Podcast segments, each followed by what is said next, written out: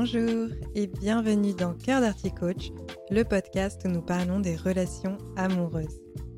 L'amour n'a pas besoin d'être parfait, seulement d'être vrai. Je vous livre des outils, des réflexions et des clés de compréhension pour y parvenir. Que vous soyez célibataire ou en couple, si vous souhaitez avoir une vie affective épanouie, vous êtes au bon endroit. Bonjour à toutes et à tous, je suis très contente de vous retrouver aujourd'hui dans ce tout nouvel épisode de Cœur d'Arty Coach. J'espère que les sujets que j'aborde vous plaisent et aujourd'hui j'ai envie de vous parler de créativité dans le couple. La créativité c'est une thématique que j'aime beaucoup. Je considère que je suis une personne créative, j'ai beaucoup d'imagination, beaucoup d'idées et c'est aussi une part de moi que j'essaye de développer, que ce soit dans mes relations, dans mon travail et dans les domaines artistiques, visuels ou sonores. Je pense que beaucoup de personnes associent le mot créativité au domaine artistique, en tout cas, personnellement, c'est la vision que j'ai eue pendant longtemps, créativité égale art. Et aujourd'hui, j'ai envie de prendre une perspective différente en parlant de créativité appliquée aux relations amoureuses. Je ne sais pas si ça va vous étonner que je parle de créativité pour des relations, mais en tout cas, celle-ci peut se manifester de plusieurs façons. Pour la petite anecdote, dans mon précédent travail, la créativité, c'est une chose qui, à mes yeux, me manquait beaucoup. J'en ai parlé à mon responsable qui m'a apporté une vision différente de la mienne et c'était vraiment très riche. Comme j'étais dans l'informatique, j'étais derrière mon ordinateur à écrire des lignes de code et j'appliquais une seule façon de faire possible pour écrire ces lignes. Je lui explique donc que je trouve que ce n'est pas assez créatif ce que je fais et il a été surpris. Il m'a alors partagé sa vision où pour lui, au contraire, l'informatique est un domaine qui est très créatif parce qu'il existe plusieurs façons de coder une même chose. Il m'a alors parlé de la façon dont il était stimulé intellectuellement. La créativité, pour lui, ça allait de résoudre une problématique, de réfléchir aux différentes façons de le faire, puis sélectionner la meilleure option. Cela a changé ma vision de la créativité qui se limitait beaucoup au domaine artistique. Pendant longtemps, je pensais ne pas être créative parce que je ne savais pas bien dessiner, peindre ou réaliser mes travaux manuels. Mais aujourd'hui, je me rends compte que la créativité peut s'appliquer à plein de domaines de notre vie, dont les relations, et plus précisément les relations amoureuses. Dans cet épisode, je vais ainsi vous parler de la créativité sous le prisme de la relation amoureuse. Comment est-ce qu'il est possible de faire preuve de créativité pour résoudre les conflits? Je vais parler de conflits de façon très pragmatique. Il ne s'agit pas là d'apprendre à bien communiquer quand on se dispute, mais vraiment de trouver une solution quand quelque chose nous dérange dans la relation. Mon objectif avec cet épisode, c'est que vous ayez des clés pour libérer votre créativité, qu'elle vous permette de trouver des solutions quand il y a un souci en ajoutant, pourquoi pas, une touche de fun et de ludisme. Parce que qui dit conflit à résoudre ne dit pas nécessairement activité désagréable. Cela peut être au contraire hyper motivant d'entrer dans une démarche de co-construction de solutions. Quelques exemples de conflits récurrents qu'on peut résoudre aisément avec de la créativité. On va avoir par exemple on passe trop de temps ensemble, je suis la seule à m'occuper des tâches ménagères, de l'administratif, etc. Nous n'arrivons pas à communiquer, nous ne faisons pas l'amour assez souvent, on s'enlise dans la routine, on ne partage plus rien, etc. etc. J'espère que ça vous donne une idée un peu plus claire du type de conflit. Là, l'objectif, c'est de trouver des solutions pour améliorer la relation. Je ne vais pas traiter la profondeur du problème, parce qu'en général, un conflit vient titiller un besoin et c'est possible que ce soit plus profond. Mais là, c'est vraiment une mise en mouvement, trouver une solution. Surtout que quand on a un souci qui est plus profond, le fait de voir déjà un micro-changement s'appliquer, cela permet de redonner un élan de oui, j'ai envie de m'investir dans la relation, j'ai envie de faire des efforts pour qu'elle fonctionne. Alors sans plus attendre, j'entre dans le vif du sujet, les conflits. Pour chaque problème, il existe une solution. S'il n'y a pas de solution, il n'y a pas de problème. Je vous dis cela en souriant parce que pendant longtemps, cette phrase m'a agacée. S'il n'y a pas de solution, il n'y a pas de problème. C'était un chef d'entreprise qui me l'avait dit alors que je m'inquiétais concernant une direction qui était prise et qui impactait ma façon de travailler. Plus profondément, ça impactait mon éthique personnelle, mais ça c'est un autre sujet. À l'époque, j'avais été challengée parce que je considérais vraiment qu'il y avait un problème, mais je ne savais pas comment adresser le souci. Ce qu'il a fait pour me rassurer, c'était de décortiquer mon problème en sous-problèmes, en cherchant les différents pourquoi de mon questionnement, et il a pu adresser chacun de ces problèmes de manière à me montrer que pour tous les sous-problèmes, il existait une solution. Je sais aussi que quand j'ai un souci avec mon chéri, il a cette manière très pragmatique de décortiquer le problème. On prend la montagne, on la divise en étapes, et pour chaque étape, on applique une solution. Le truc, c'est que parfois, on ne sait pas quelle est la solution. On a beau chercher, on ne trouve pas. On peut brainstormer seul, ou à deux, ou à plus. On est face à un conflit qui semble insoluble.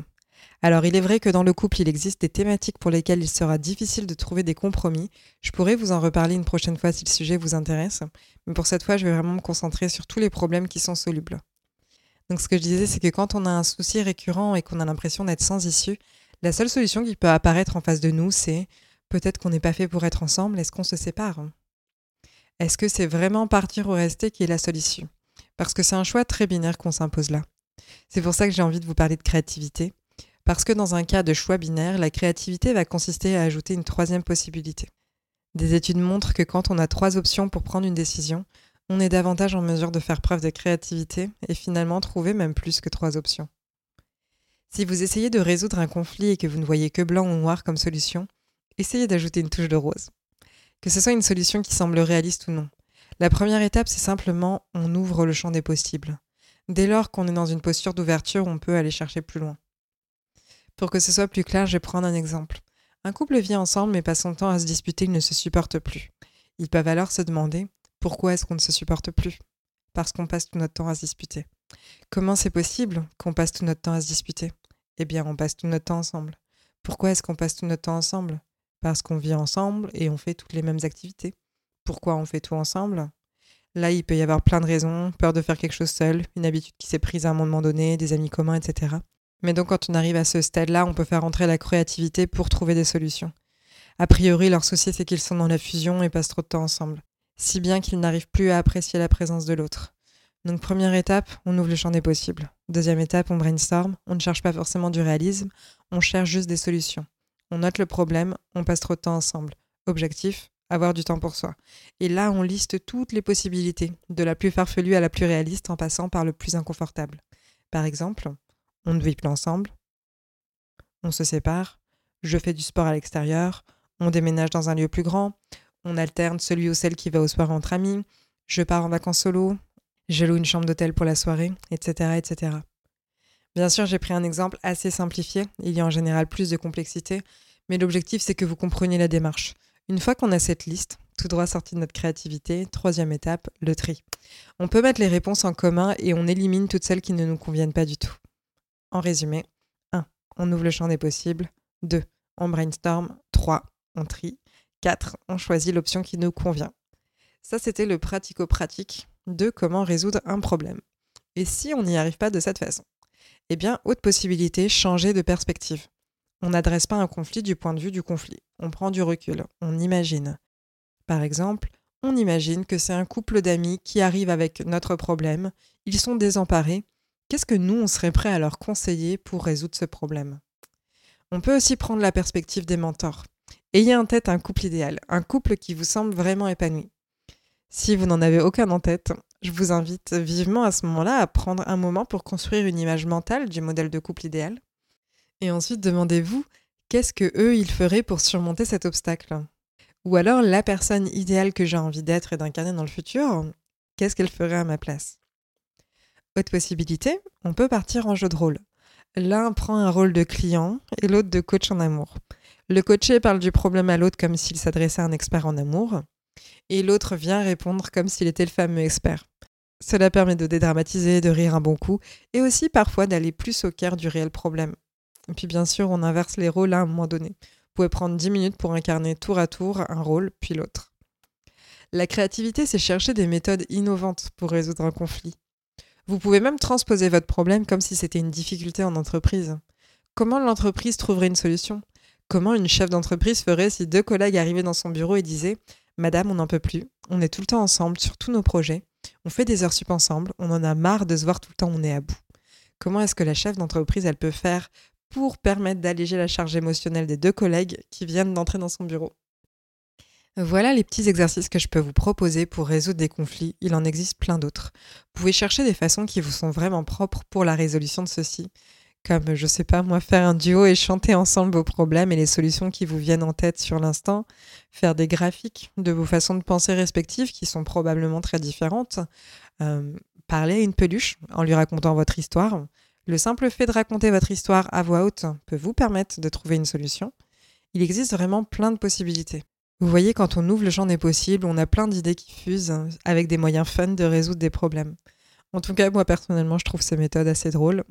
Mon chéri appréciera peut-être moins quand je commencerai à chanter mes problèmes, même si en vrai je pense que ça va le faire rire et il va bien aimer. J'espère que cet épisode vous a plu, que ça vous a donné envie peut-être d'avoir cette conversation inconfortable avec votre partenaire pour résoudre un problème dans la joie. Comme toujours, n'hésitez pas à me faire part de vos mots doux, de vos problématiques amoureuses que je pourrais traiter en podcast ou article sur le blog. Si le cœur vous en dit que vous appréciez mon travail, invitation à partager cet épisode ou un autre. Et surtout, si c'est possible pour vous, mettre un commentaire ou une notation via Apple Podcast. Cela permettra que de plus en plus de personnes puissent découvrir ce podcast et aussi mon travail pour qu'ensemble, on contribue tous à bâtir des relations vraies, durables et épanouissantes. Je vous dis à très bientôt dans un prochain épisode. Prenez soin de vous.